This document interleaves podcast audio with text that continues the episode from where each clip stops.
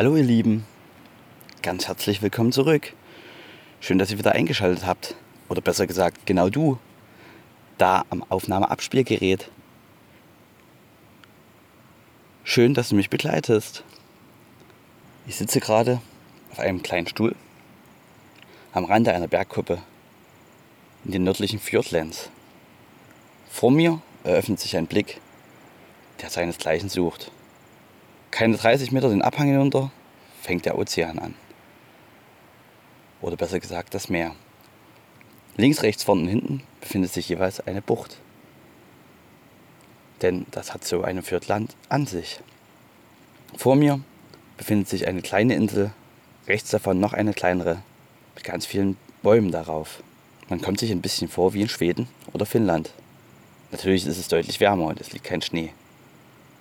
Es ist von hier aus absolut kein offenes Meer zu sehen. Überall sind noch ein paar kleine Inselkuppen oder ähnliches zu entdecken.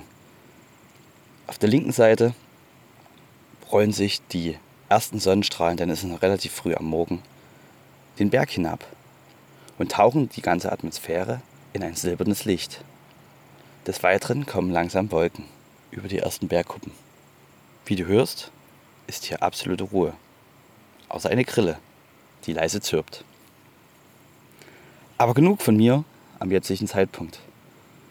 Darum soll es nämlich heute eigentlich nicht gehen. Ich wollte euch nur einen, einen momentanen Einblick verschaffen. Wie du sicherlich weißt, wenn du mir schon länger folgst, ist, dass ich mit meinen Aufnahmen oder mit meinen Reiseberichten ein paar Wochen zurückliege oder im Hintertreffen bin. Im Moment sind es circa ja, drei Monate, die meine Ereignisse, die ich dir berichte, zurückliegen. Das ist aber nicht schlimm, denn ich finde, da hat man einen viel distanzierteren Blick auf das, was man von sich gibt. Und das ist ja wichtig. Alles mit ein wenig Abstand zu betrachten und nicht seine kompletten Emotionen in den jeweiligen Moment hineinzuschütten. Aber warum geht es hier überhaupt? Hallo, ich bin Paul. Ich habe vor gut fünf Monaten meinen Job gekündigt und mich auf eine große Reise begeben, da mich das Leben in der Arbeitswelt einfach nicht mehr glücklich gemacht hat. Ich wollte etwas erleben und entdecken. Deshalb ging es als erstes nach Singapur, danach nach Australien, wo ich einen Monat blieb und nun auf einen großen Work- and Travel-Trip nach Neuseeland, wo ich mich auch gerade noch befinde. In den letzten Episoden ging es darum, wie ich in Christchurch ankam, dort meine ersten Tage verbracht habe und dann mein Roadtrip nach Norden begann. Schließlich bin ich abgebogen, um irgendwo in die Wildnis zu fahren, in die Berge, zum Lake Tyler und werde dir berichten, wie es weitergeht. Viel Spaß beim Hören!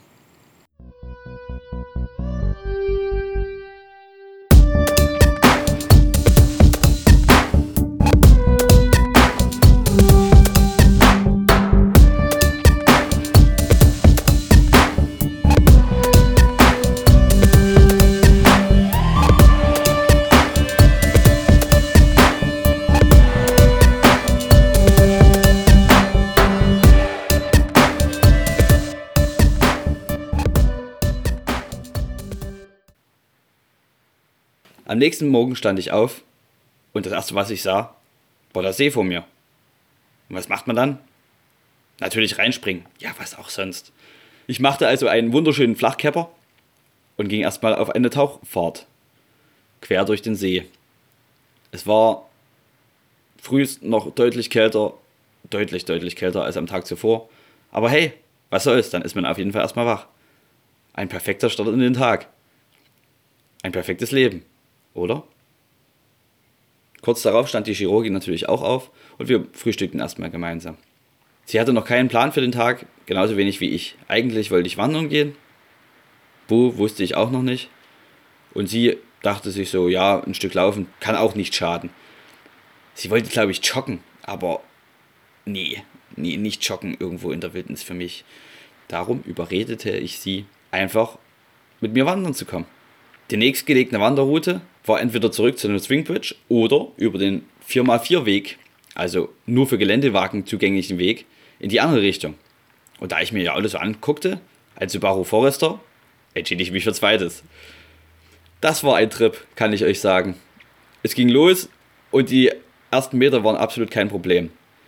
Danach kamen aber die ersten Pfützen, Flüsse, was auch immer. Und dann wurde es wirklich spannend. Denn sie vertraute dem Schein noch nicht. Sie ist auch noch nie so richtig Offroad gefahren. Darum bin ich immer die ganze Zeit vorm Auto hergelaufen und habe sie eingewiesen. Trotzdem hatte sie sehr viel Respekt vor der Landschaft. Das Gelände wurde auch immer wirrer und die Wege wurden immer wirrer. Ja, und so kam es, dass ich einfach am zweiten Tag irgendwo im Nirgendwo mit Fremden, die ja jetzt nicht mehr fremd waren, Offroad fuhr. ich poste darunter mal ein kurzes Video, denke ich. Weil es war einfach unbeschreiblich. Es ging dann einfach an einem kleinen Steinstrand entlang, direkt an dem See. Und dann fährt man halt so direkt neben dem Wasser über Gravel. Danach hätten wir die Karre fast noch festgefahren, irgendwo weiter hinten, da wir versuchten umzukehren. Wir konnten es zum Glück kurz verhindern. Aber wir haben leider die Differentialsperre nicht gefunden und Internet gab es hier halt auch nicht. Nichtsdestotrotz kamen wir an unserem Ziel an und begaben uns auf eine kleine Wanderung. Es sah aus wie ja, in den Alpen vor 2, 3, 4, 800 Jahren. Ich kann es einfach nicht beschreiben. Du bist einfach irgendwo. Dort gab es wirklich gar keine Menschen mehr. Also gar keine.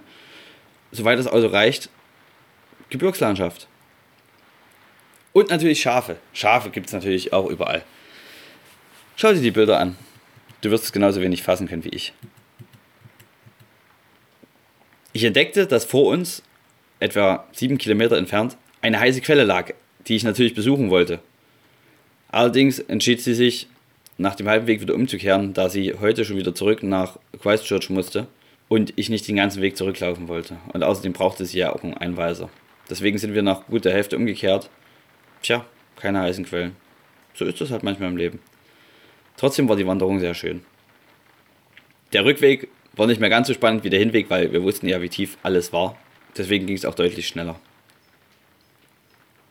Wieder am Camp angekommen, verabschieden wir uns und ich war allein. Also wirklich allein. Denn alle anderen waren abgereist. Komplett. Auf diesem kompletten Campingplatz war keiner mehr. Es war jetzt Ende des Wochenendes. Ja. Und dann stehst du plötzlich allein in der Wildnis und weißt, der nächste Mensch ist 30 Kilometer entfernt. Das ist ein schräges Gefühl. Aber auch ein gutes. Ich kann es überhaupt nicht beschreiben, wie ich mich dort gefühlt habe. Die erste Aktion, die ich gemacht habe, war natürlich erstmal wieder schnell nackt ins Wasser zu hüpfen, was auch sonst, und dann wieder rauszukommen und einen wunderschönen Regenbogen zu entdecken. Genau über dem See war ein Regenbogen. Und ich war dort allein, konnte es natürlich mit niemandem teilen, da es hier auch absolut keinen Handyempfang gab. Ich glaube, das war das erste Mal in meinem Leben, dass ich wirklich, wirklich so richtig allein war, ohne Kontakt zur Außenwelt haben zu können, egal was war harter Tobak. Eigentlich wollte ich nur einen Tag dort bleiben, aber ich entschied mich natürlich, noch nicht wieder weiterzufahren, denn sowas erlebt man nicht alle Tage. Insgeheim wollte ich schon, dass vielleicht noch irgendwelche Leute hier übernachten, denn ja, ein bisschen ein komisches Gefühl hatte ich schon. Ich kann es wirklich nicht beschreiben. Am nächsten Tag sollte ich wandern gehen. Aber leider erfährst du das erst in der nächsten Ausgabe, denn wir sind schon wieder über dem Zeitlimit, was ich mir persönlich gesetzt habe. Aber ja, da musst du jetzt durch. Ich hoffe, dir hat es gefallen. Ich hoffe, die Musik ist dir nicht zu nervig, denn ich habe von sehr vielen Leuten gehört, dass die Musik es nicht unbedingt besser macht. Ich hoffe, meine Stimme wurde besser.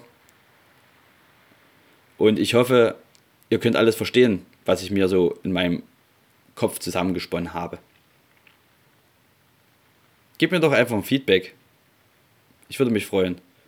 Und sorry, dass ich die letzten Wochen keinen Podcast gemacht habe. Ich hoffe, es war nicht zu schlimm für dich und du konntest auch einfach mal eine Woche ohne mich aushalten.